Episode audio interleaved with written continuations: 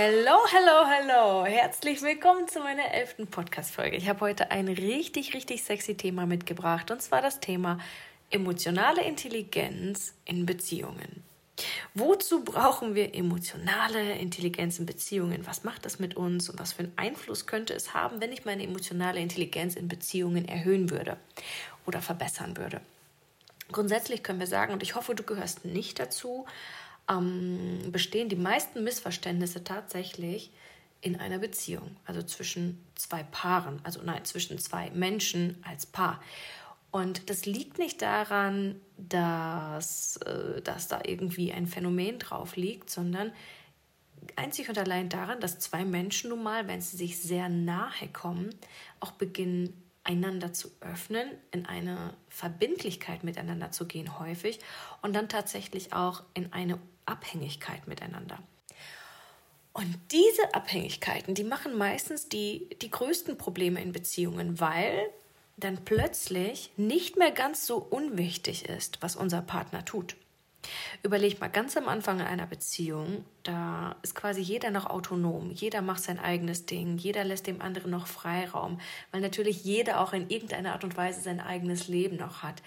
Aber wenn man dann beginnt, eine Beziehung miteinander aufzubauen, einander sich zu versprechen und so weiter und äh, ja, auch die, die Nähe des anderen so weit zu genießen, dass man sie einfach nicht mehr missen möchte, dann passiert es einfach häufig, dass wir in diese Abhängigkeit rutschen. Und wenn wir dann nicht aufpassen und unsere Autonomität, nee, Autonomie verlieren, dann passiert es einfach zu häufig, dass das, was unser Partner macht, plötzlich nicht mehr ganz so okay sein könnte für uns, weil es Einfluss auf uns hat, weil wir oder weil unser Leben plötzlich davon abhängt, wie unser Partner performt, wie unser Partner drauf ist, welche Entscheidungen unser Partner trifft.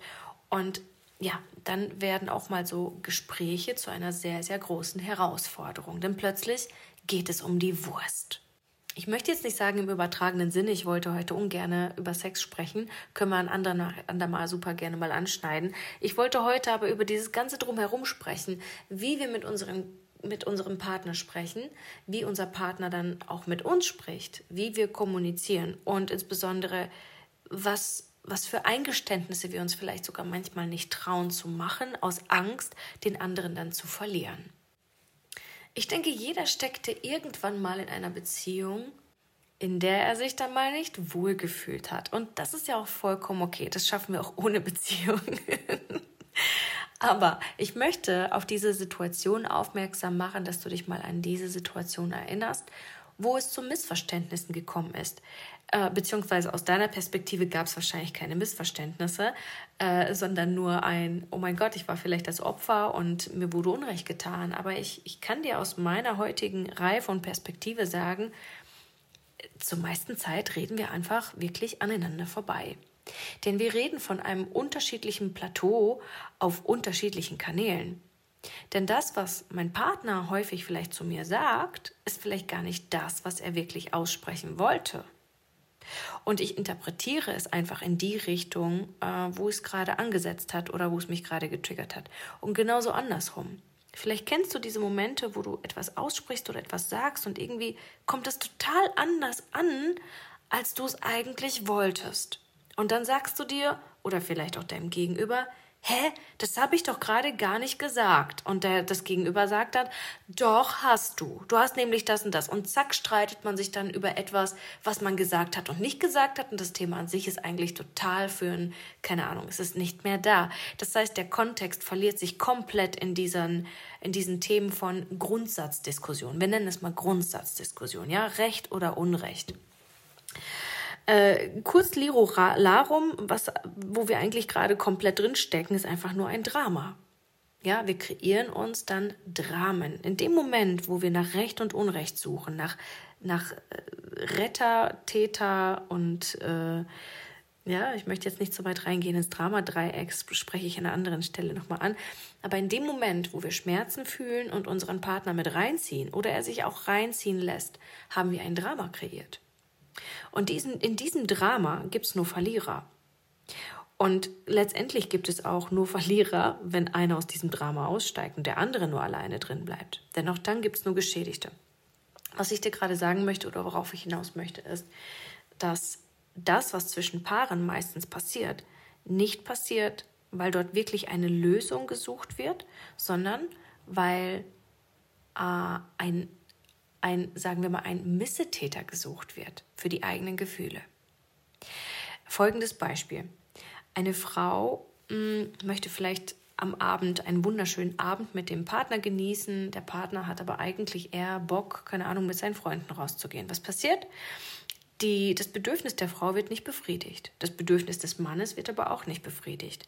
Dann entsteht vielleicht eine Konversation. Die Frau sagt, boah, ich hatte mich eigentlich auf einen wunderschönen Abend mit dir gefreut. Wir denken jetzt vielleicht auch, wow, das ist einfach nur der Ausdruck eines Bedürfnisses. Kommt aber ganz drauf an, wie es kommuniziert wird. Wenn du einfach nur sagst, ich habe mich gefreut auf einen wunderschönen Abend, ohne Beiton, ohne Nebenton, ohne Vorwurfston, ja, dann ist es vielleicht nur eine Aussage gewesen. Sobald du aber beginnst, in irgendeiner Art und Weise das Gefühl verlauten zu lassen, oh, und du wolltest das nicht oder und du willst das nicht oder du verwehrst mir das, bist du schon im Drama. Dein Partner kann nichts dafür, dass du dieses Bedürfnis hast. Und dein Partner ist auch nicht mh, mm, in der Verantwortung, dass er deine Bedürfnisse liest und dir alles von den Lippen liest oder von den Augen liest oder aus deinem Bedürfniskasten liest, um dir deine Bedürfnisse zu erfüllen.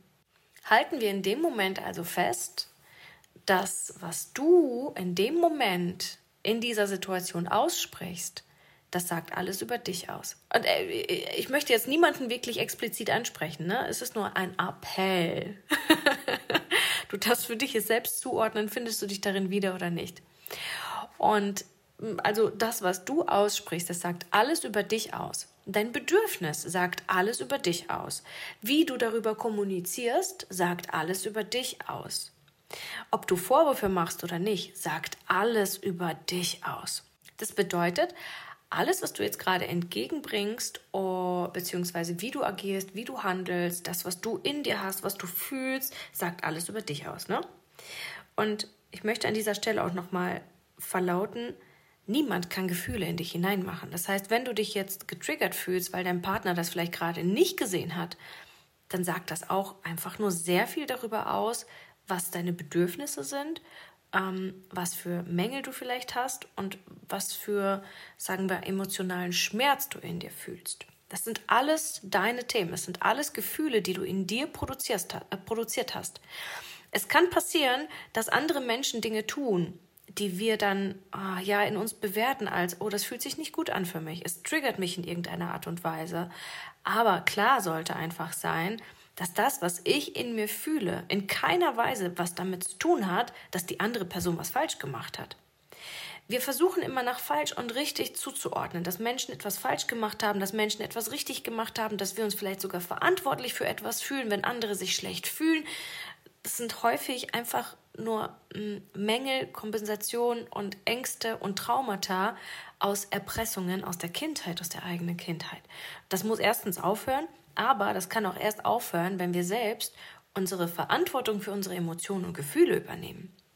Ich sehe übrigens einen ganz klaren Unterschied zwischen Gefühl und Emotionen. Gefühle sind Dinge oder ja Zustände, die wir im Jetzt wahrnehmen und Emotionen sind Zustände, die wir in der Vergangenheit wahrgenommen haben. Es sind quasi die Fragmente von Erfahrungen. Es sind Abspeicherungen aus vergangenen Erfahrungen also von Gefühlen aus der Vergangenheit. So, wenn du also in dem Moment in irgendeiner Art und Weise das Gefühl hast, oh nein, mein Partner ähm, sieht mein Bedürfnis nicht und er müsste es doch eigentlich sehen. Das ist doch heute eigentlich unser Tag gewesen und wir haben schon so wenig Zeit miteinander verbracht, er bla bla bla. Welche Rechtfertigung auch immer uns dann einfallen, ja? Das hat nichts mit unserem Partner zu tun. Unser Partner ist nicht dafür verantwortlich. Mein Mindset ist so, wenn ich ein Bedürfnis habe, wenn ich ein Gefühl zu etwas habe oder wenn, wenn mir etwas fehlt, dann ist es erstens meine Verantwortung, dass ich mir genau das auch hole. Dass ich genau dafür einstehe, um mich darin wieder zu erfüllen. Es ist nicht die Verantwortung meines Partners. Wenn mein Partner mir aber helfen mag, ey, dann bin ich die glücklichste Frau auf diesem Planeten, weil sobald ein anderer Mensch etwas von sich abgibt, um mich mitzuerfüllen, meine Bedürfnisse mitzuerfüllen, dann ist das ein echtes Geschenk.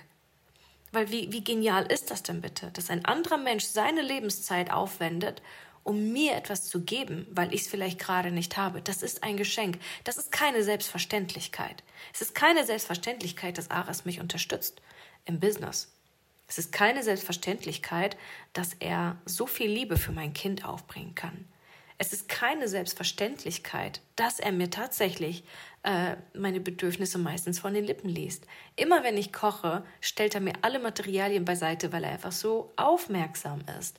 Er stellt mir die Teller bereit, meistens übersehe ich es und hole mir selbst einen Teller, weil ich halt so schon so drauf konditioniert bin, ähm, alles selbstständig zu machen. Aber er ist einfach da und unterstützt mich, wo er sieht, dass er unterstützen könnte, ohne sich aufzuopfern. Und ich weiß das einfach nur zu schätzen, ohne es einzufordern oder zu sagen, das ist jetzt deine Pflicht.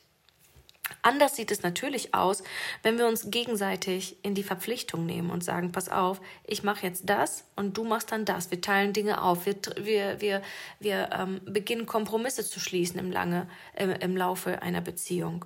Und das ist auch vollkommen okay, muss auch passieren, insbesondere wenn wir uns entscheiden, Kinder großzuziehen und so, ne? Dass man dann vielleicht so ein paar, so, so ein paar Kompromisse miteinander vereinbart. Aber grundsätzlich ist in meinem Mindset absolut selbstverständlich, dass ich für meine Gefühle zuständig bin. Fühle ich mich also mal schlecht, ist nicht mein Partner dafür zuständig, dass ich mich besser fühle. Auch wenn wir vielleicht mal einen Knatsch haben oder mal einen Streit haben. Ich möchte gar nicht sagen, dass wir uns niemals streiten. Natürlich streiten wir uns auch mal. Denn auch ich bin ein Mensch, Ares ist ein Mensch. Wir haben unfassbar viele Erinnerungen. Wir sind ja jetzt keine zwölf mehr mit einem kleinen Pensum an Erfahrungen und Erinnerungen und Schmerzen, emotionalen Anhaftungen, sondern da hängt ja auch schon ein bisschen was hinter. Und ähm, trotzdem ist bei uns dieses Mindset ganz klar, wenn ich mich schlecht fühle, dann habe ich dafür Sorge zu tragen, dass es mir besser geht. Dafür ist nicht er zuständig. Und wenn ich ein Bedürfnis habe, dann bin ich grundsätzlich in der Verantwortung, für dieses Bedürfnis einzustehen. Wenn ich Gefühle habe, Emotionen habe, dann ist das meine verdammte Verantwortung, diese Emotionen wieder in den Griff zu kriegen. Es gibt keine Option in unserem Haushalt und auch keine Rechtfertigung dafür, dass jemand einfach ungebremst ähm, seine, seinen Emotionen freien Lauf lassen kann und die anderen vielleicht sogar noch mit schadet oder irgendwas ausstößt oder schreit oder irgendwas Unnettes sagt, ähm, nur weil er sich gerade nicht im Griff hat. Was machen wir jetzt also in so einer Situation? Ich habe doch ein ganz klares Bedürfnis, ich wollte doch heute Abend kuscheln. Was machen wir denn da? Und für mich gibt es in diesem Moment nur diese eine Option. Du, Schatz, ich habe mir total gewünscht und würde mich total freuen, wenn wir heute Abend kuscheln. Wie sieht es bei dir aus? Ist das vielleicht auch mal dein, also nein, nicht mal, ist das vielleicht auch dein Bedürfnis? Und wenn der Partner dann sagt ja, dann wow, ein Geschenk. Wenn der Partner aber sagt, ich hatte gerade ein anderes Bedürfnis, dann kannst du froh sein und stolz sein, dass du einen Partner hast, der in, in, in sich so klar steht, dass er für seine eigenen Bedürfnisse einstehen kann. Wenn du dich also manchmal aufopferst, ja, über deine eigenen Grenzen gehst, um deinem Partner zu helfen, dann musst du auch die Verantwortung dafür übernehmen, wenn du in ein Ungleichgewicht kommst. Denn wenn du dich aufopferst, hat das nichts damit zu tun, dass es irgendjemand von dir erwartet. Auch wenn jemand es aussprechen würde, ja, ganz häufig bei Schwiegereltern zum Beispiel, äh, der Fall, dass man das Gefühl hat, die Schwiegereltern erwarten irgendwas. Da ist eine Erwartungshaltung und man geht über die eigenen Grenzen, man räumt dann auf, obwohl man keinen Bock hat, einfach nur um, um dem gerecht zu werden und so. Das ist die eigene Aufopferung für die Bilder von anderen. Sollte auch keine Option sein, aber ich glaube, du weißt, was ich meine sobald du dich aufopferst, in irgendeiner Art und Weise, trägst du die eigene Verantwortung dafür. Du kannst nicht einfordern von anderen Mitmenschen, dass sie dann quasi das wieder gut machen oder dir das in irgendeiner Art und Weise zurückgeben. Wie häufig wir doch ähm, unseren Mitmenschen Vorwürfe machen und sagen, hey, ich, ich habe mich so oft bei dir gemeldet oder ich habe jetzt jedes Mal dies und jenes gemacht, ich habe mich dafür aufgegeben, äh, dass das alles funktioniert und bla bla bla bla bla bla. Was passiert? Wir opfern uns auf und geben die Verantwortung quasi also nehmen die Verantwortung erstmal komplett an uns, aber geben die Verantwortung dann in dem Moment plötzlich ab und sagen, pass auf, ich habe das gemacht und ich erwarte, dass du das jetzt auch tust für mich. Und das ist das Schädlichste, was wir in einer Beziehung, in, in jeglicher Art von Beziehungen machen können. In der Beziehung zu einem Partner, in einer Beziehung zu einem Kind, in einer Beziehung zu Freunden. Die Abhängigkeit zu einem anderen Menschen darf nie damit verhaftet sein, dass ich etwas tue, über meine Grenzen gehe äh, und das dann zurückfordere. Denn das ist keine bedingungslose Liebe. Emotionale Intelligenz ist, wenn du lernst, deine Emotionen selbst zu verstehen, zu verstehen, wo sie herkommen, wo sie entstanden sind, also, und dass du verstehst, wie du genau diese Emotionen so weit drehen kannst, dass niemand anderes mit darin behaftet ist, wenn du dich schlecht fühlst, dass du die absolute Verantwortung für deine Emotionen und für deine Gefühle übernimmst dass du nicht abhängig davon bist, ob jemand anderes etwas tut, damit du dich besser fühlst.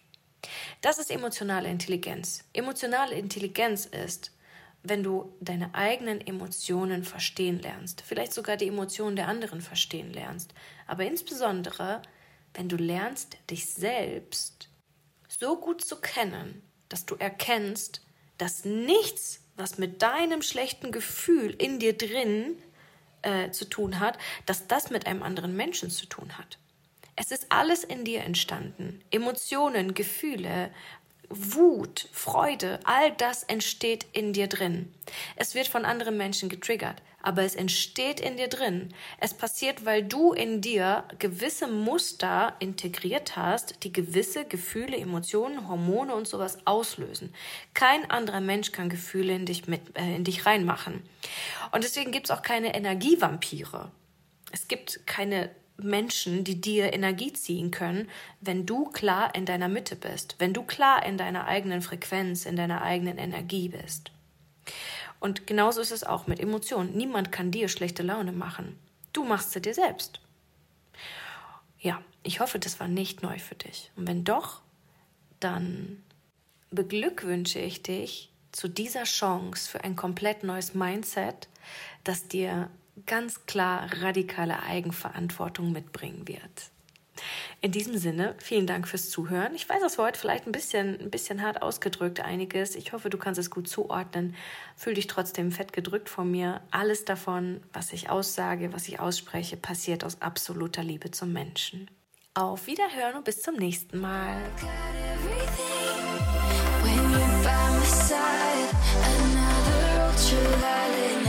This is all